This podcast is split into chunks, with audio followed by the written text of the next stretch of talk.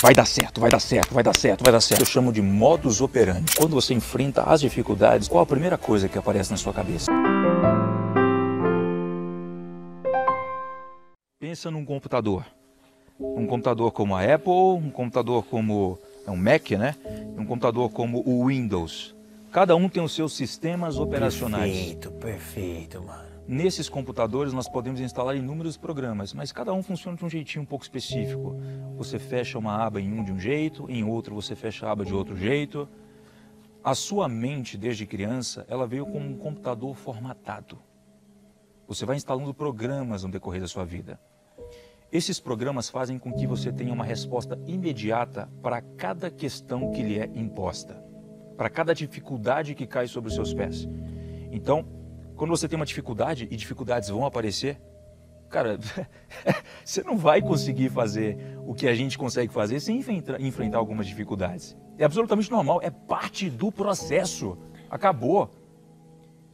Quando você enfrenta as dificuldades, qual a primeira coisa que aparece na sua cabeça?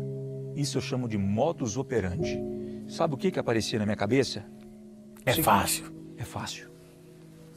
É fácil eu estou sendo fraco agora. Mas o Tiago de cinco anos daqui para frente daria risada do que eu estou passando agora. Com certeza. Eu só não sei ainda, mas eu vou descobrir. E o melhor método para você descobrir é tentando e fracassando, porra. Então, assim, eu tive inúmeros mini fracassos. Várias coisas que eu tentei fazer não deram certo. Nem todos os lançamentos, nem todos os produtos deram certo, foram um sucesso. Mas, cara, eu tive consistência.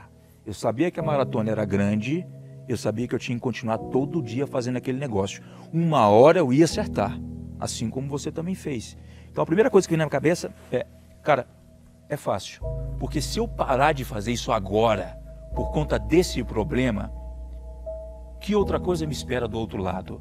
Por isso que a todo custo eu continuava dando a famosa expressão murro em ponta de faca. Vai dar certo, vai dar certo, vai dar certo, vai dar certo. Até que a faca desapareceu. o humor ganhou. Eu tive uma adolescência é, em que eu a troquei completamente por trabalho. E quando eu falo trabalho, não estou falando um trabalho braçal nem nada, porque o trabalho também não vai te deixar rico. Trabalhar de forma inteligente é o que vai te deixar rico. Mas digamos que você tenha claramente agora na sua frente o que você realmente desejaria estar fazendo.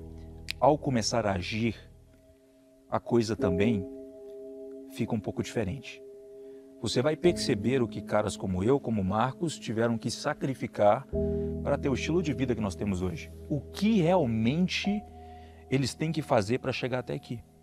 Por exemplo, você talvez tem medo de mudar, tem medo de errar, com medo de decepcionar alguma pessoa. Você tem medo de uh, fazer o que você quer, porque você sabe que para aquelas pessoas ao seu redor você vai ter que soltar alguns nãos não, não quero fazer mais isso. Não, talvez eu não quero sair, eu quero ficar em casa para estudar, eu quero me dedicar ao meu trabalho. E as pessoas vão se distanciando de você. E você não quer sofrer essa dor, essa perda. Então, eu vejo muitas pessoas não conseguindo fazer isso. Eu troquei a minha adolescência por trabalho, um trabalho em que eu fiquei dentro de casa, foram 205 finais de semana, alguns anos ali dentro de casa, e eu dizia não para quase todas as coisas que não estavam ligadas ao meu objetivo final. É um nível obsessivo? É um nível de obsessão por aquele negócio? Sim, para mim foi uma obsessão bem saudável. Eu sabia exatamente as coisas das quais eu estava sacrificando para conseguir ter hoje. Então tenha em mente que algumas pessoas, não as certas, as erradas vão se afastar de você. Se algumas pessoas estão dizendo, cara, você está uma pessoa distante, você está uma pessoa diferente, parabéns, você está no caminho certo. Alguma coisa você está fazendo diferente. Até quando eu vou aguentar não comprar o que eu quero? Quero fazer uma viagem, e aí? Eu vou passar minha vida toda contando moedas para comprar uma passagem? Eu tenho que pedir permissão para o meu chefe para fazer tal coisa? Será que o único caminho que existe é esse de se profissionalizar em alguma coisa? Passar anos e anos e anos exercendo aquela profissão para que no final da minha vida eu receba uma aposentadoria? Então, são os principais questionamentos que eu já fiz. E eu questionava muito todas as pessoas que me viam com ideais de vida, etc, para que eu pudesse entender por que, que a pessoa pensa daquele jeito, por que, que eu estou pensando de um modo tão diferente, porque eu pensava, cara, eu sou um ET, ninguém está pensando isso, será que eu sou doido? Então eu tive vários questionamentos assim que mudaram, as viradas de chave eram, eram quando eu já sofri humilhações, inclusive, eu lembro que eu fui numa locadora uma vez, eu não podia alugar um filme e o dono daquela locadora não me olhou com bons olhos porque eu tinha levado o filme para a mesa e depois eu não pude pagar aquilo e aquilo me gerou um constrangimento, eu fiquei com vergonha de dizer que eu não podia. É, então, assim, você vai acumulando coisas na sua vida que te fazem questionar. Esses pontos de questionamento que geram desconforto são os melhores lugares em que você pode estar. Imagina se eu tivesse o tempo todo confortável, eu não ia me questionar. Por que, que isso dói tanto? Por que, que eu deveria fazer aquilo? Então, é, os principais questionamentos foram esse. Por que, que eu tenho que seguir uma vida como todo mundo segue? Por que, que eu tenho que trabalhar para as outras pessoas? Não que isso seja um problema. Eu conheço várias pessoas que são muito felizes nas profissões que elas têm. Mas quando você realmente ama aquilo que você faz é, e consegue analisar isso profundamente, você talvez vai seguir um outro caminho. É o caminho que às vezes todo mundo está seguindo. Outlier é uma pessoa fora da média que vive a vida que ela quer viver, que acelera quando quer, para quando quer. É uma pessoa que faz o que quer eticamente, ok? É uma pessoa que não se importa com opinião, opiniões das outras. É uma que coloca uma coisa na cabeça e vai até o fim. Ela ajusta o caminho se for necessário, mas nunca substitui aquele objetivo final. Ela troca o plano, mas nunca o objetivo final. Então, isso é ser um outlier. Quando eu parava para observar o quão doido eu era, numa cidade pequena falando de negócios onde as pessoas achavam que eu era louco. E eu parei para observar depois que existiam pessoas assim, bem distantes. Falei, cara, esses caras são outliers, fora da média. Pode ser simples, mas não é fácil. As pessoas ao seu redor, nem todas as pessoas têm que olhar para você hoje e falar, cara, eu vejo um milionário daqui cinco anos. Cara, eu vejo uma pessoa que vai conseguir tudo que ela quer daqui cinco anos. Você não tem nem a obrigação de pedir isso para as pessoas. Primeiro você tem que mostrar. Aquela expressão santo não faz milagre é verdadeira. Você vai encontrar sim algumas pessoas que vão te apoiar, mas essas pessoas só vão te respeitar plenamente depois que você ter resultado. A nossa história é digna de um filme, porque eu já passei por tantas coisas, tenho certeza que você também. São tantos altos e baixos. E você, às vezes, cara, tem uma história de vida que até seja mais bonita numa questão de, né, é, de altos e baixos que a nossa, e fica aí se perguntando: será que eu sou diferente? Cara, você é diferente da gente. Mas você pode também ter resultados desde que você esteja disposto a pagar o preço. Ok? Essa é a única diferença. Você está correndo atrás de dois coelhos ao mesmo tempo, você não vai pegar nenhum, cara. Então, assim, eu percebi isso no início. Foi uma resposta que eu te, que eu te dei no, no, início do podcast. Porque o que acontece? Tá, você está vendo aqui nós dois, pô, casa bonita, legal, lifestyle, não sei o quê, quero fazer marketing digital, vou sair desse podcast e vou fazer marketing digital. Eu vou escolher ser afiliado. Beleza? Ou vou escolher, sei lá, não sei o que, que você escolheu. Existem 10 coisas que você pode fazer aqui dentro e ganhar muito dinheiro. Daí, segundo dia, você resolveu o que quer fazer, já está começando. O que, que você faz? Senta no YouTube para pesquisar aquele assunto. Só que aí o algoritmo começou a treinar você, começou a entender o que você está pesquisando, quero ser afiliado. Aparece um fulano dizendo o seguinte: eu fiz 10 mil com essa estratégia aqui, mas não é afiliado mais.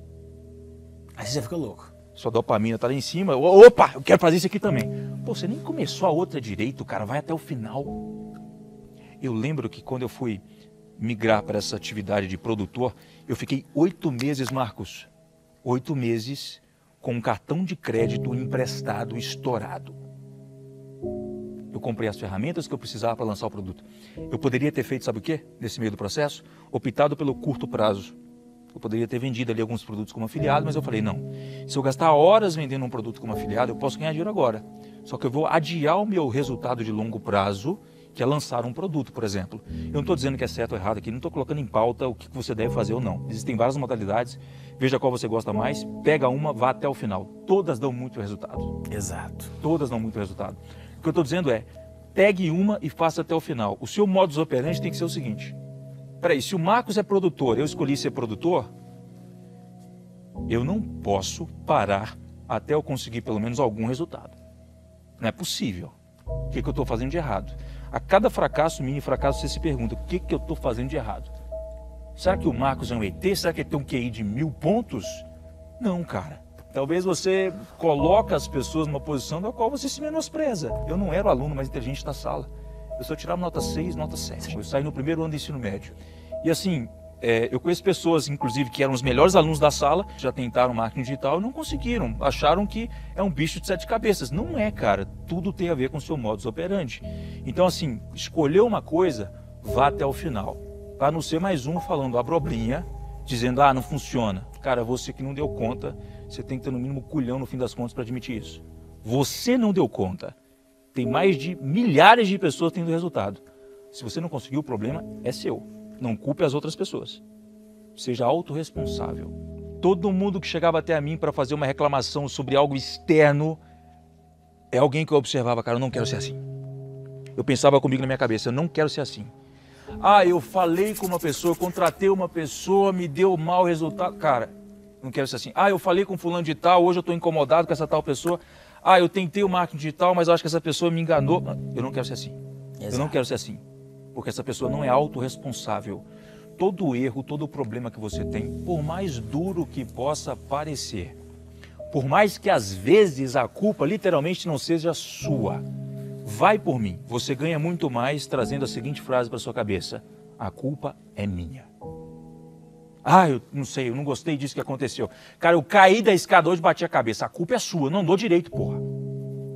Não não, não viu o degrau. O problema é seu. Faça isso, seja autorresponsável. Ah, não funcionou para mim, isso aqui que eu tentei fazer, cara, o problema é seu. Seja autorresponsável. Cara, os caras mais fodas que eu já conheci são autorresponsáveis.